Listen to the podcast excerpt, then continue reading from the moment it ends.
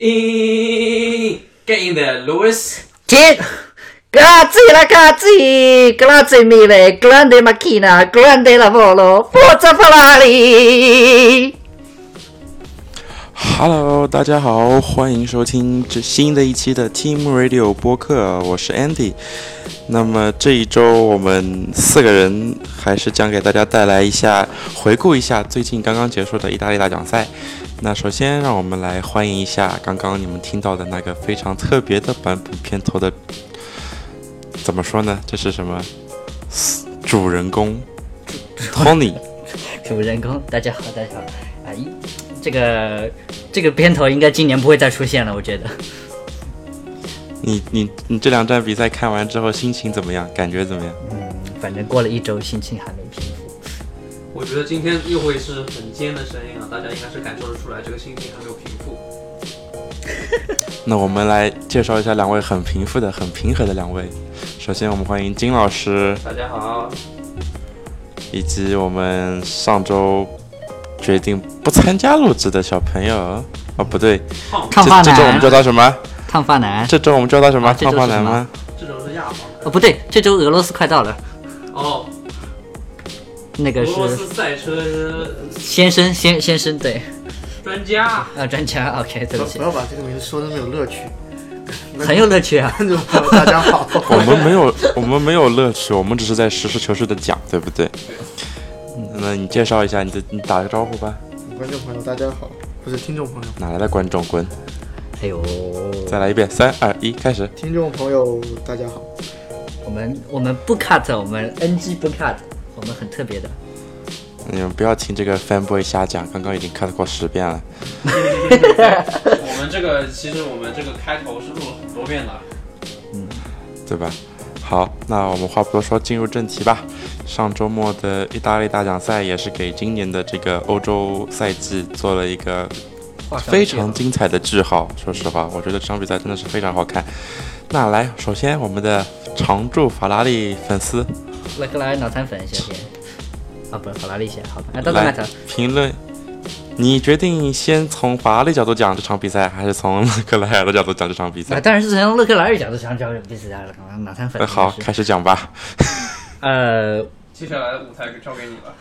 我其实想问安迪你一个问题，因为之前你觉得勒克莱尔没有准备好做呃法拉利的一号车手，但是呃就是在经过这两场比赛，他两连胜以后，你准备好了吗？你觉得他准备好了吗？我觉得他准备好了，我不得不说，他的确是准备好了。毕竟，我认为我原先认为这支车队里，Vettel 会是瓦特尔维特尔会是一个非常非常有有想法的车手，有主动权的车手。任何你可以形容一个车队的一号车手的车手的形容词，我觉得都我会都会想把它套在维特尔身上。然而事实证明，我错了，我是真的错了。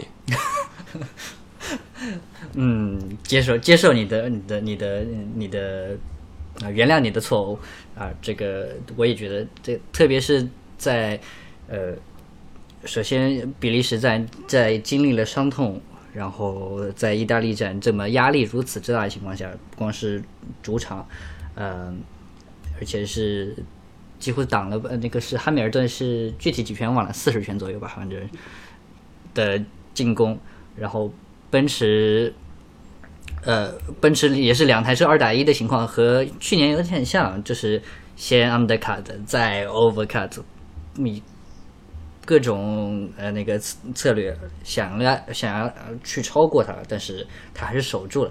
虽然这个防守动作有一丝的争议，但是不管怎么样，还是换来了胜利。我觉得这个经历了这样的压力以后，我觉得他真的是准备好做，至少是准备好做法拉利一号车手，而且法拉利本身也准备好把他作为一号车手，特别是那个本应该是一号车手的那个表现这个样子的情况下，这个呃，也我也不好说什么了，对吧？感叹完了，嗯，呃最后加个感叹，而且我我觉得这次的主场胜利是，呃，赛前就是上半个赛季的法拉利三场胜利换来的。呃，首先巴林站引擎故障，呃，使得法拉利当然是加重引擎的研发吧。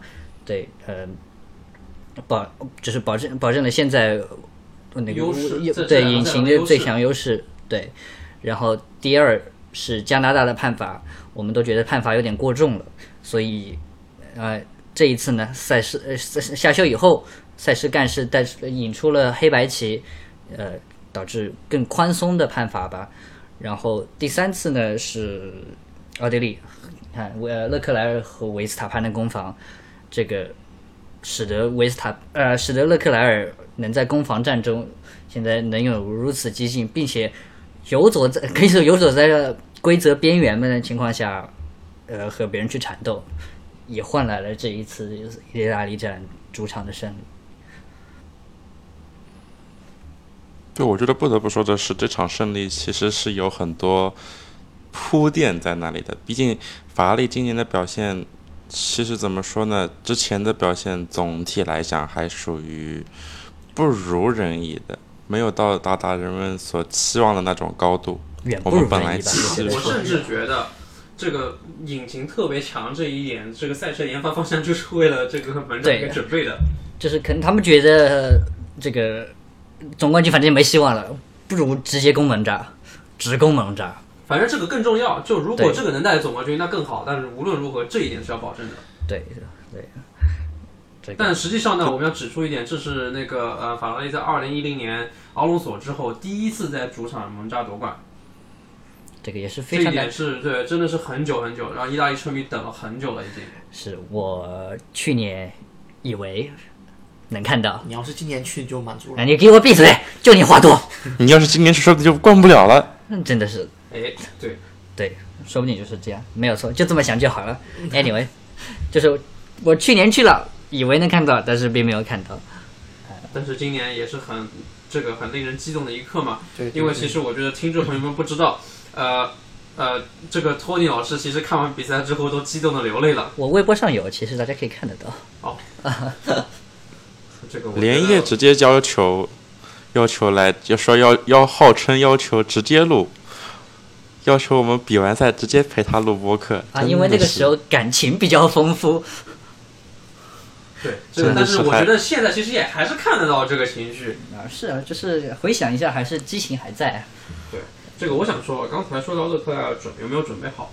呃，我觉得作为一个呃二年级生，他准备好了，但是呢，在一些方面呢，还是能够看得出他是一个经验不足，然后二年级生他可能就是在一些地方比较稚嫩，嗯，有一点对吧？就是偶尔还还是会有一些小错误出现的。对，这个当然，毕竟也是个二年级生，我觉得这个呃首先特别轮胎管理上面，对于呃二年级生来说，呃随着经验的积累，嗯还是会可以提升的。肯定会提升，肯定会提升。特别你看啊、呃现在博塔斯说汉密尔顿很强大的一点就是，特别是对于后轮的管理，这个是非常非常强的一点。对，但我们知道，在这个汉密尔顿职业生涯初期，他这个轮胎他是保护轮胎保这一点非常差的一。对看一三年对不对？大家都知道了，这个是然后其实勒克莱尔，我们我觉得最重要的一点就是他整他这个赛季过去的这几个月，他进步非常大。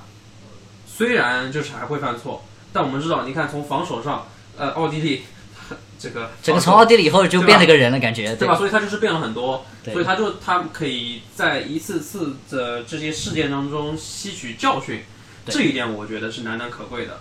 是，就是他能不断的从自己的错误中吸取的吸取到经验，并且立马在下一站用上去，这个是非常厉害的。对，那我们在比利时看到他有一次在就是之字湾，就是大直道之后那个之字湾冲出去，但是门扎他就没有在之字湾出冲出去过，没有这样子类似的这个失误出现。对，我觉得可能一周之内也变不了，但是我觉得这可能也是一种心态上的心态上面，他更懂得，就是呃，他明白怎么样去在前面就是控制节奏、领先这样子的。对，而且这个这个节奏保持其实非常好，就是能保持和汉密尔顿的差距，并且不超过。而且，当然汉密尔顿显然是有优势的，以中性胎和对比硬胎，这个能不断的在 DRS 区不断的发动呃那个施加压力这样子，嗯，但是勒克莱尔能够保持个足够多的轮胎，并且足够多的速度来守住自己位置。但这点我觉得，呃，说到这里啊，实际上那他的队友也是有一定的帮助的。不是说帮倒忙吧？呃，哦，策略上来说看怎么说吧实际上，呃，对对，呃，啊，好吧，但是甘位是队友帮的，这个没有错。啊，啊，对，这个还是有有点帮忙的，有点帮忙的。嗯，那说到这个队友，好吧，这个、来，烫发男带大家回顾一下这个发生了什么呀？我觉得他的扶不起的阿斗了要。失误已经是已经是一个常态了。而且都是同一种。对，就基本上好像现在也不会很不会很惊讶看到他突然发生这样的失误。就而且我觉得失误不惊讶也就算了，可是他失误之后的处理方法，我觉得还是非常有疑问的吧。其实我很好奇的是，他真的是看不那个视角是看不到。我是看不到是看是看不到。那个你去看帕马的分析，他其实断头看了两次，真的是看不到。但是他作为一个这么有经验的车手，应该能预判到后面还是有车的。然而，这个我也觉得个维特尔的点也可以理解吧，但是你不可能做的就是在让赛车这么停那里一直等着，一直等着，，等到所有车走了才对不可能才过来一。直等的。这个，所以运气成分也有，但嗯，的确是他的失误，对啊，对啊。觉得他现在的心态估计快崩了。已经是一个非常非常困难的时候。你想，如果是他的西这段表现不好，但是如果队友也一般的话，其实还好了。但是赛季初就是这样子啊。对，对，但是现在是队友越来越强，他的风头也渐渐的被队友抢去了。他现在在队里面真的是，你看他大合影的时候，其实快哭了。嗯，对他不是一个笑容，对，他是是快哭的一个表情。单位啊、正赛啊，全都压制他。对，对对对，其实我觉得他对他来讲调整心态非常重要。我想说他当年嗯他真的会调整吗？很难，对这个这个很难真的很难这个从一四年我们就知道了，他如果就是一一顺，不是这个一三年、一二年对吧？就是一顺他就一直顺下去，呃，一不顺就很难改变。其实，对对对。这个我想说，所以他又要换车队了吗？那对我 换换什么地方呢队的这话，真的不知道还能去哪里。对，在在中游不可能去的呀。对啊，他不可能去中游对呀，啊那除了梅赛德斯红牛，这个很显而易见是可能性是非常低的。嗯就是除非汉密尔顿退役，有可能去奔驰的情况，不然的话，我觉得嗯但是不太奔驰现实。有的退役奔驰也不会是奔驰没有理由去选择他的。对那沃尔夫对他的评价还是一直挺高的，对吧？那汉密尔顿对维特评价也挺高的。大家都对他的评价不低。啊，对，不低。我想，我想问的是，他现在有没有感觉到他当年，就是现在是他作为一个韦伯的角色，而勒克莱尔是他当年自己的样子。呃，我觉得他还不一定是当年的韦伯吧。你看他们两个还是有差距的，因为韦伯当年的表现真的，你想说什么？不过他那个哪一很好啊，对呀、我就想说韦伯当年表现很好。哦。哦哦对，其实哦其实不不是他自己，不是他自己，不是当年不是韦伯像他这样失误了那么多，然后再导致的。我不是速度上跟不上。对对对，除了发车之外啊，然后那个他其实韦伯的速度啊、正赛这些能力其实不相上下的。嗯，对啊，所以，哎，维特尔现在真的陷入一个非常困难的一个局面。困境，他就是走走上一个死胡同一样，根对本没有。再加上年龄越来越大，然后，哎，这巴黎切罗第二，也不一定不好说没。有没有，巴黎现在是对，但是也挺为他可惜的。对，是非常可惜，因为之前他加入法拉利就想的是他能够能能够迎来第二春，对，或者像舒马赫那样的角色，可以可以再多几个世界冠军，甚至当时我怎么觉得是法拉利把他的第一春给送没了呢？呃，我觉得红留在红牛其实也也没有什么区别，对啊，留在红牛，你觉得他跟维斯塔潘这个也不需要维斯塔潘。你看黄牛这几年表现也也不能再给他带来世界当时的里冠军了。卡多就已经对对对，就已经不行还等得到维斯塔潘吗？对啊，所以哎，只能说我们就把维斯塔潘灭杀于萌芽之中了吗？不就？大浪后浪拍拍前浪，就前浪就那个什么沙滩上了，就长江后浪拍前浪，什么大浪后浪拍前浪？对对对，烦死了不好意思啊，这个套反弹中的不好。奥曼南最近语文特别差，前浪就那个什么在沙滩上，所以说真的是很可惜，没办法。而且更一更重要呃不是也不是更重要一点，那个他的罚分快到了，他的十二分罚分快到，他已经九分了。什么？可他又不是第一次罚分快到了，哪一哪一他的超级驾照俄罗斯才可以，就是如果他在新加坡被罚了三分，那就要禁赛。而且还有一个数据，维特尔是这个罚分制建立到现在吃罚分吃的最多的一位射手，累计啊，累计。对，这个很神奇。居然不是某瑞士射手，我的天哪！哎，某瑞士车手之后表现是还可以了，啊而且而且那个你觉得他卫士车手那个队友其实也还可以。哎，是是是 对，对，所以这一点，呃，怎么说呢？怎么每次都是他呀？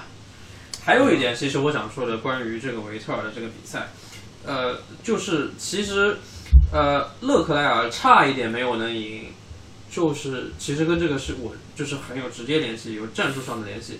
就假设维特尔没有打转，没有跌到后面去，那他能够在这个战术上牵制一下这个奔驰，因为那个汉密尔顿敢就是随便用轮胎去追勒克莱尔，其实就是因为他们梅赛德斯知道，就算进一次站，嗯他们前三是稳的，因为后面没有第四名嘛。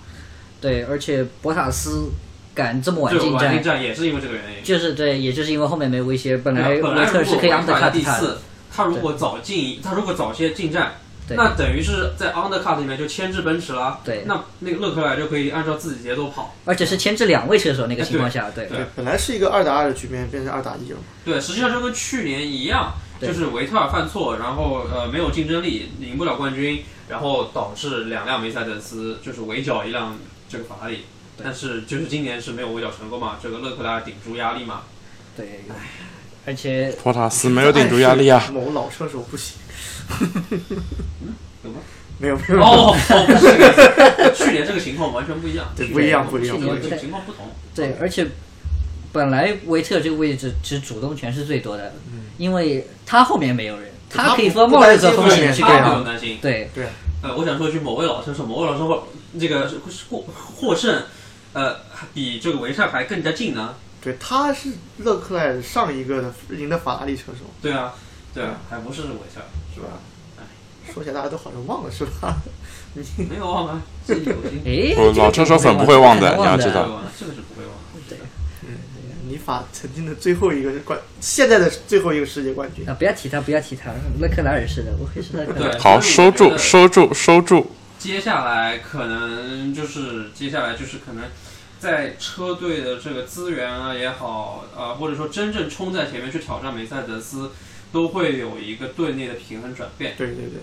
我觉得这一点可能是接下来所以所以一个关键。但是你觉得法拉利还是会秉行就继续使用之之前的策略嘛？就是会至少找一个人当他的主要的一号车手，还是说他会像红牛一样让他们就自己比比赛，自己的竞争？觉得这个接下来就无所谓了，这个他们任务、这个这个任务完成了，这个赛季对，这个赛季就这样，那明年呢这个？下一年呢？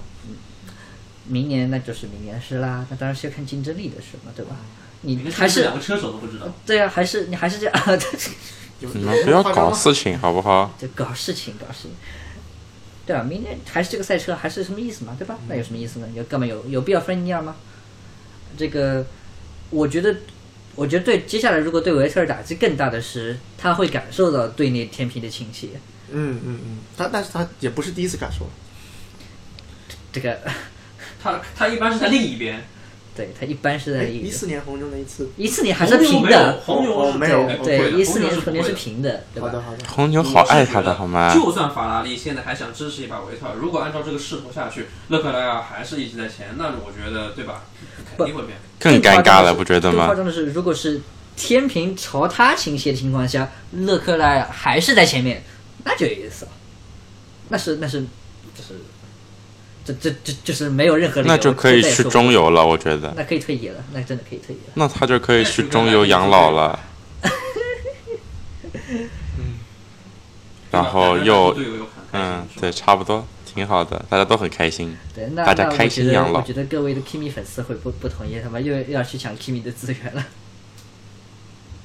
这个这个 Kimi 粉丝要有信心对 Kimi 粉丝要有信心，要相信他们自己可以守住这这个资源。好，好，收住。我们同时，我们来，我们来继续聊下去，聊一下这场非常，在讲正赛之后，我们来讲一下这场非常嗯奇怪的排位赛吧。啊，真的是活久见，活见，活久见。呃从来没这么见过。这个首先解释一下为什么会有这种情况发生啊？这个呃，今年的赛车前翼变宽了，变厚了，尾翼也变宽、变厚，还变高了。为什么呢？呃，这样会带来更大的阻力。所以今年在蒙扎和在阿塞拜疆，其实我们稍微也见到了一下那个今年的吸尾流会能带来很大的圈速提升。在蒙扎被预测是大约有能带来五零点五秒的优势，呃，所以不管是谁也好，奔驰、法拉利，任何车队，所有人都想要个尾流，然后就导致了这样的闹剧。但我其实挺惊讶，没有更严重的判罚的。这个赛前说的什么最低安全就没有车身啊，规矩啊，没有对就是规则里面没有写是不能这么。对，而且而且就算要判罚，就算要判罚，这个这个标准也很难去定，也很难去罚到底是罚谁，谁在挡，然后是谁是真的速度就是滑行那样慢，真的很难去界定这个。这个就不知道了。这就是很有人觉得、呃、没看到 Q 三最后一圈，觉得挺恼火的。其实我觉得好有意思，也未必，也挺有意思。对，我觉得好有意思，有这么活久见也是挺有意思对的。对，只要不要每一场来这样就行了。对，这个这种幺蛾子出一次就可以了。对 对对，呃，我们但我们相信，当然明年车队当然是学到这一点，不会再发生这样的情况。这个 F 一也会学到这样一点，就肯定会警告各大车队们，不准这种情况再再发生一次。嗯，这个这个也太有意思了。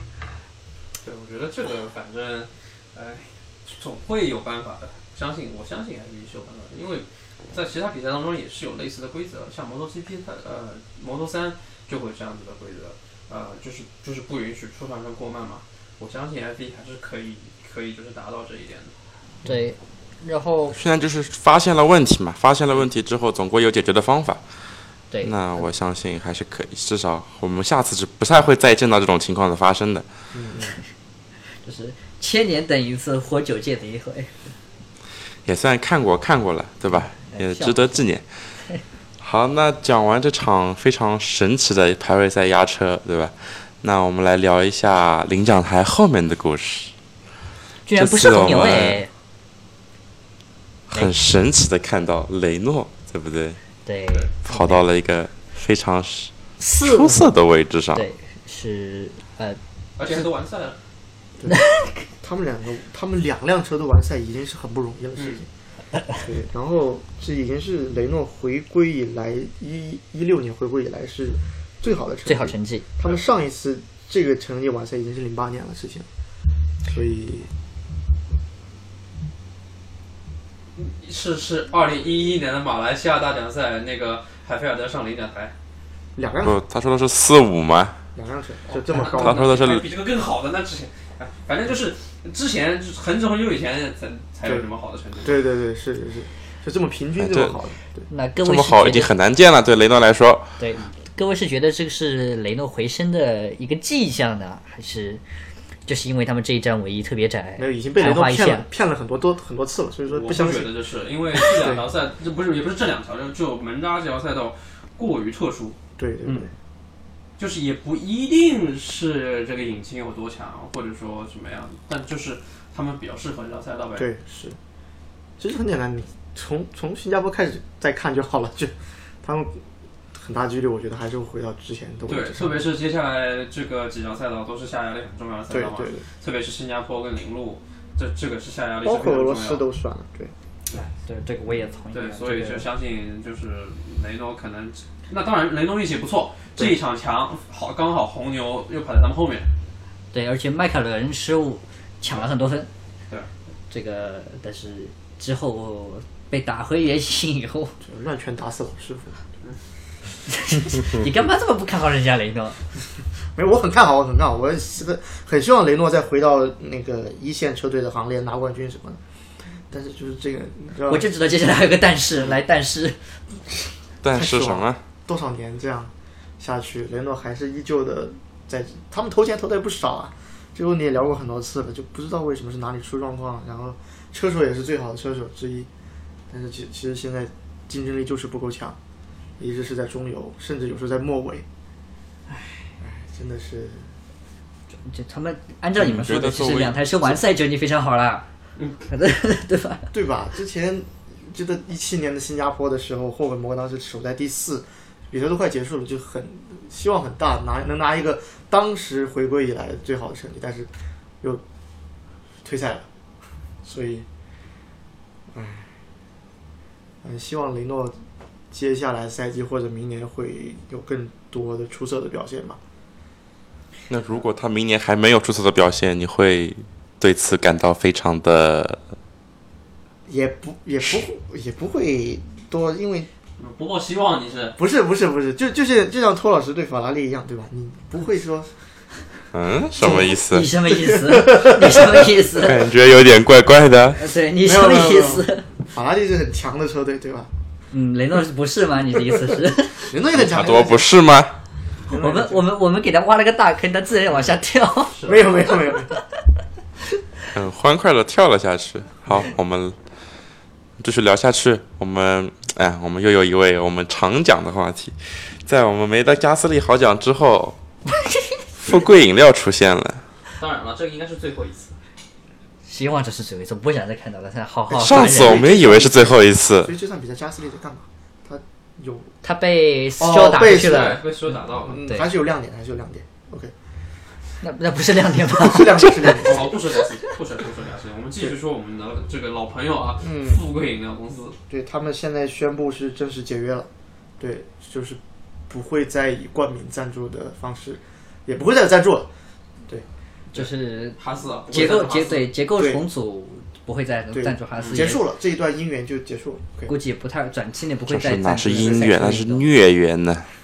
对，但是我就好奇的是，他们的涂装会改吗？你们觉得？不会，黑金说好了不改啊已经宣布不改了。嗯嗯嗯。但是黑金涂装跑到底，不会有 logo 在上面，但是黑金涂装肯定不会有 logo。那这这怎么有 logo？有 logo 也犯法了，这算侵他们权了，已经是。那就想那那把那家自行车公司搬出来嘛，然后就说我们继续给你啊，但但但是那家自行车，我觉得没有这么没有多钱。这么多钱去，对对对。自行车公司可以捡个便宜吗？你是以为？对，我也觉得自行车这个时候自行车公司站出来说我们来赞助你，这个是最有意思的所。以意大利站是这些车队最后一次可以喝到富贵饮料也没有人想喝的，相信我。对，都你都喝过，我们没有多的可以。以送人。对，其实对我我我还我还没自己没留一罐，其实我给你们拿了那么多罐，我自己没有留一罐。我也没有留。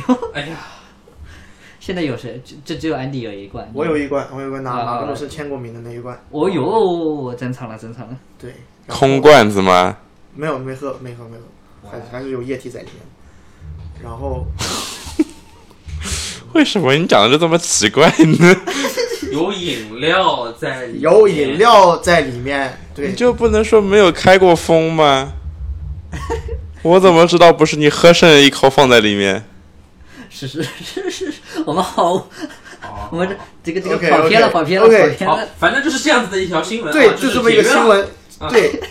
那那我觉得就就来来回回分分合合，反正就现在是彻底就结束结束了。嗯我们也曾经以为很多事情是最后一次，对吧？我们希望这个事情就就此结束。这次我是真真的就结束了，因为我觉得那个老板，哎，太太太难去解释这个这个事情。但那个老板，我相信听众听了我们这么多期也对也知道了解来龙去脉的。这个其实那个关键人物就是他那个大胡子老板了。对，因为因为这个大胡子又回来，所以又要解约。对反正大家这么理解就好了。对，这个其实我这好吧边觉得，我是觉得觉得富贵那个饮料，它的官方的社交媒体，其实，在七月份那段时间是非常不专业的，在上面说那些，啊对啊，对，但是很符合富贵的品牌精神啊，我觉得。说不定也是一轮广告他就。是要曝光，就是要赚曝光。对对对，Any publicity is good publicity 嘛，对吧？嗯，对，是是是，debatable，但是行，对啊，我也觉得这个这个抹黑了富贵很多。对对对啊，现在现在不聊富贵了，看见天他就烦。那除了这个之外，呃，其实 F 一刚刚讲到这个，呃，这个未来嘛，呃，还有一个就是已经铁定会出现的，这个也就是十八寸的轮胎，呃，上周是两位车手测试了，对吧？奥康有试吗？奥康是试了明年的轮胎，呃，然后斯洛特金是是斯洛特金是为雷诺试了这个呃十八寸的轮胎，对，二一年会使用是吧？对。对，你们各位觉得观感怎么样？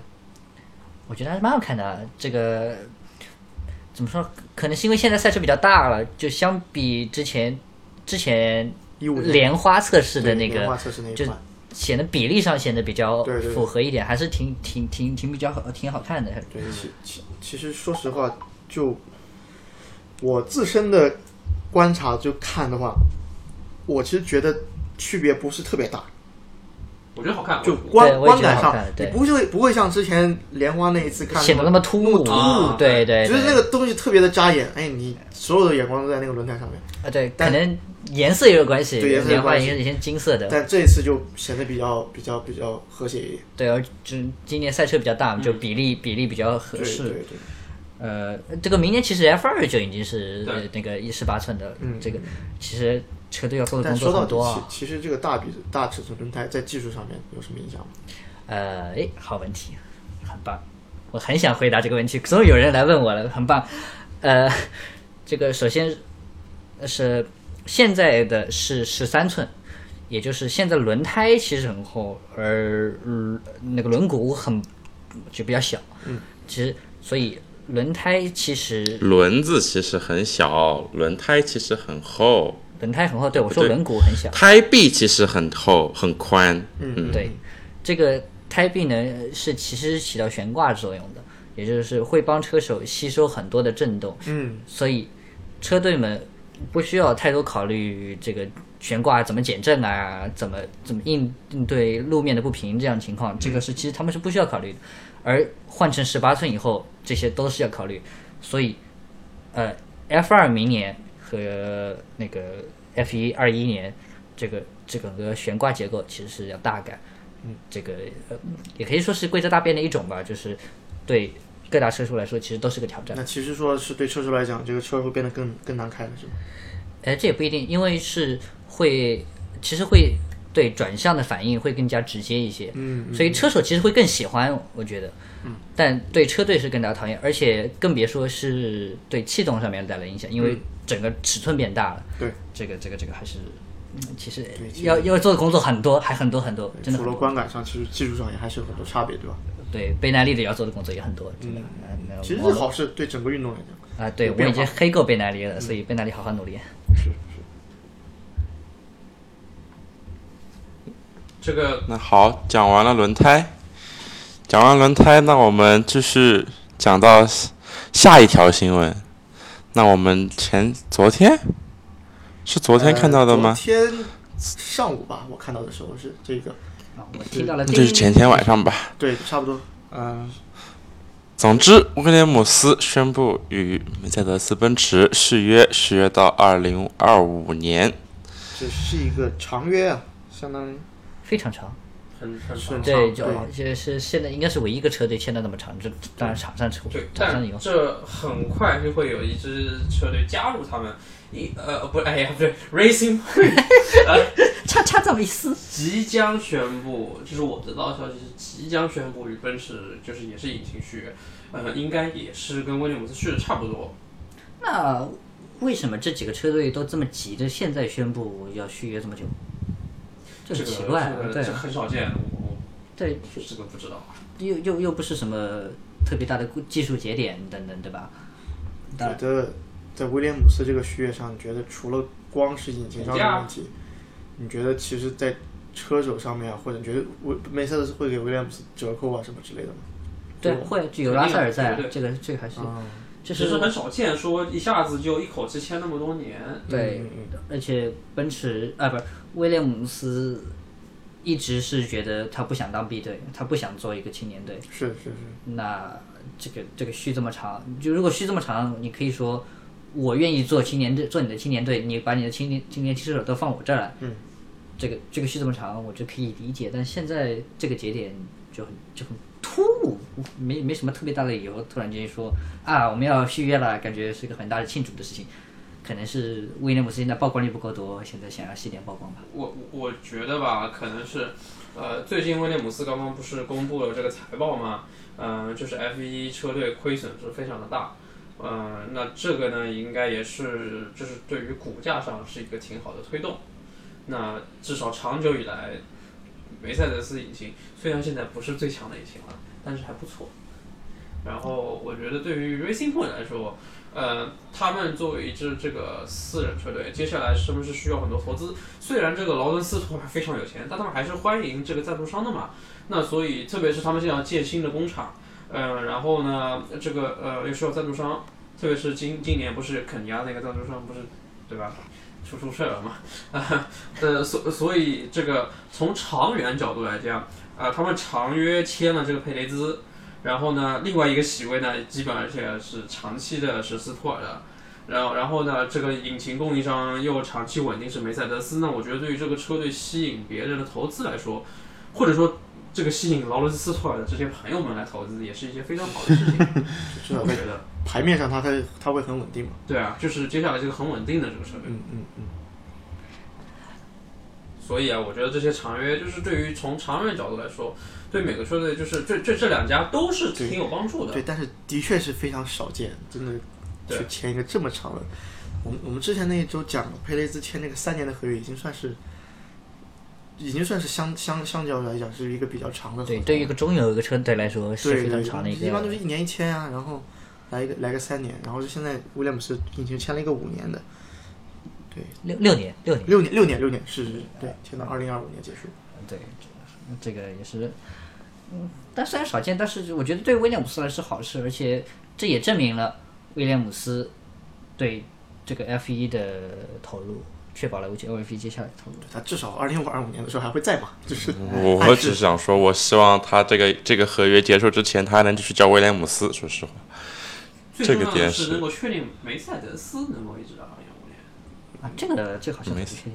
梅赛德斯哎难讲难讲知道吗，对吧？说不定人家就有有钱任性毁约呢，直接是吧？啊，对，这个这个真不一定。或者直接作为一个引擎供应商嘛引擎供应商，对。是是是，考斯沃斯那种，对也是有可能的这啊这个并不能保证什么这个 Formula E 的车手阵容，也就是啊两位前迈凯伦青年车手啊，一个是范多恩，一个是德威利斯，两位车手是也就是现在的 F 二积分榜领跑者嘛。是明年，也不是明年啊，这个马上就要开始了，是今年年底开始啊。下赛季对对，下赛季就是代表 Formula E 啊，不是不是代表梅赛德斯参加 Formula E。一个荷兰人，一个比利时人，代表德国车队。非常棒的联盟啊，没有错吗？这个没什么梗好讲的英的。国人跟芬兰人代代表梅赛呃德国啊。挺好，挺好，挺好。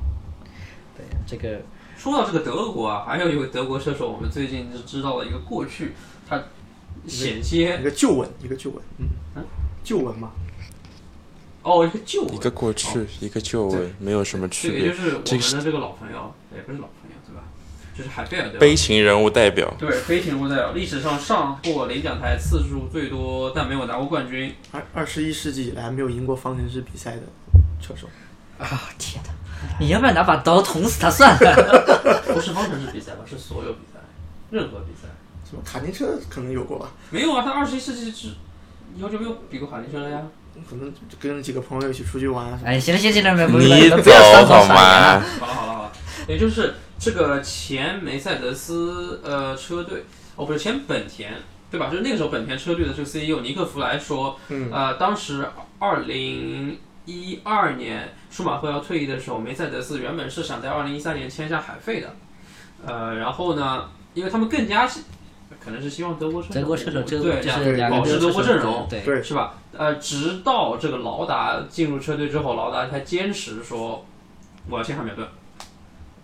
然后这个劳达当时的原话还是说，呃，他呃就是我会担当这个责任，如果他们就是要来怪我就怪，要要要怪就怪我吧。其实我有点觉得匪夷所思啊，为什么一三年的时候，一二年底会是想着海菲尔德呢？因为他那个并不在围场里面，对呀、对一个他当时不在围场里面，二一个一零年一一年的时候，他已经是属于那种职业生涯末期，嗯，被征召回来的车手了，已经是两次征召嘛。对，我觉得甚至甚至去找维特尔倒是更合理的一个解释时去找。维特尔可能性不大，就对就，那个他也不想离开红牛，所以所以然后很差。可能他的动机就真的是纯是想组一个纯德国的一个，当时霍肯霍根当时在干嘛？还有霍肯伯格、有霍肯伯格格洛克，有这个苏蒂尔，这个当时德国是很旺的时对，候，所以为什么会有点匪夷所思？为什么会想到海菲尔德？可能那个时候预算执行的其他。他海菲尔德算是其实是一个很稳定的车手。是啊，就是他都比那个时候会便宜啊。好，那我们来说一下，假如他们真的签了海菲尔德，后来会是个什么个情况？这个就是纯 YY 时间。OK，纯说 YY 吧，事件，来吧，来开始，来，我我觉得这可能就是海菲尔德表现差强人意，然后罗斯伯格可能会拿几个冠军，便宜了罗斯伯格。世界冠军世界冠军，对世界冠军，至至少两个吧，或者或者至少会有一个。然后海菲尔德提前被炒，嗯，然后哈密尔顿再被征召进来，然后罗斯伯格又要提前退役。但我不觉得，你看，一三年那个时候，迈凯伦已经开始走下坡路了。可能汉密尔顿会去别的车队，对，我觉得汉密尔顿不会留在迈凯伦的，嗯那会是哪里呢？法拉利。法拉利，哦哟，那个不，那就是维特尔留在红牛这样子的话，那因为他就进了维特尔就去就可以去奔驰了呀对。梅赛德斯，对对呀，那对，那那这个剧情就是大，就是现在和现在反了。哦，这个历史地位完全改变了，这对两个人，哎呦，可能这场比赛就不是勒克莱尔赢了，你们意大利的话，哎，Can you shut up？就你话多。不管，勒克莱尔永远是第一的，OK，那说到这个，以上是纯属说了，说了这个纯属意淫啊。我们就是我们首先要对于托尼刚刚的脏话表示抱歉，然哎，后我说什么了？一比我们怎么能再说一遍呢？不要骗我们，对不对？我就但是讲完，不要把我们拉下讲完这个水啊！不要把我们拉下水，我们是不会重复的对你自己回去听，你自己回去听啊，我我就把它逼掉。OK，嗯，随便你了。然后下一条也是今天我们可以收尾了，时间够了。那我们讲一下，这是我们难得很爆一条非常这么接近于我们录制时间的新闻，好吗？我啊们对亲爱两个小时的收到的两个小时，两个小时下面播三小时前刚刚收到的，突发新闻，突发新闻。没有，就是阿隆索啊，在这个参加个人第一场越野赛，嗯，翻车了。呱呱。呃，是真的翻车了不是说这个，嗯，他是跟他的新这个领航员马科科马，也就是多次拿下达卡冠军的这个著名车手，呃，搭档。然后，当然了，两个人都没有受伤，呃，但是阿隆索是这个有点出师不利啊。呃，是车手，不是领航员。那个马克克嘛，对，我知道他是著名，对啊，但他现在是阿隆索的领航员。他的搭档是一个著名的领航员。对啊对对对，我就是惊讶是个车手，而不是原来不是个领航员。对，他以前是个车手，但是做阿隆索的领航员。哇，这个是大牌是真大牌。是大牌嘛，没办法的呀。对啊，这个阿隆索到哪，这个这个是。啊，但哎，这个这个翻车只是正常事，也是不能说特别惊艳啊。毕竟阿隆索也没有太多的拉力经验。拉力经验，但只是说，就是有许多处事不利这个呃车迷也好，媒体也好，觉得阿隆索可能第一次参加达卡，而且有可能挑战冠军，我觉得这个难度会是非常大。对，这个真但是两个人说翻完车之后心态还不错，所以精神层面上，精神层面上很难打败他这是磨们。练出来的。是是是，他不得不对不对金的人，昂索是个心态非常乐观的车手，佛系佛系佛系。他什么时候都都是很开心的样子。也挺好，也挺好，对不对？嗯，好好啊，那我们这期节目就到这里，感谢各位的收听，也感谢各位收听我们这期又别名叫做“托尼发疯爱上法拉利”的一期节目。你叫爱上法拉那利，本来就爱上法拉利。我们这期可能就改成叫“托尼发痴时间”。好，好，那感谢大家收听这一期节目，我是 Andy，然后我们还有金老师、Tony 以及俄罗斯著名赛车摄影师。好，那这期节目就是这样，我们在这里祝大家中秋快乐！中秋节假期快乐。那我们在在在在教师节，对我们金老师教师节快乐，以及所有的老师教师节快乐。好，那这期节目就这样，大家再见，拜拜拜。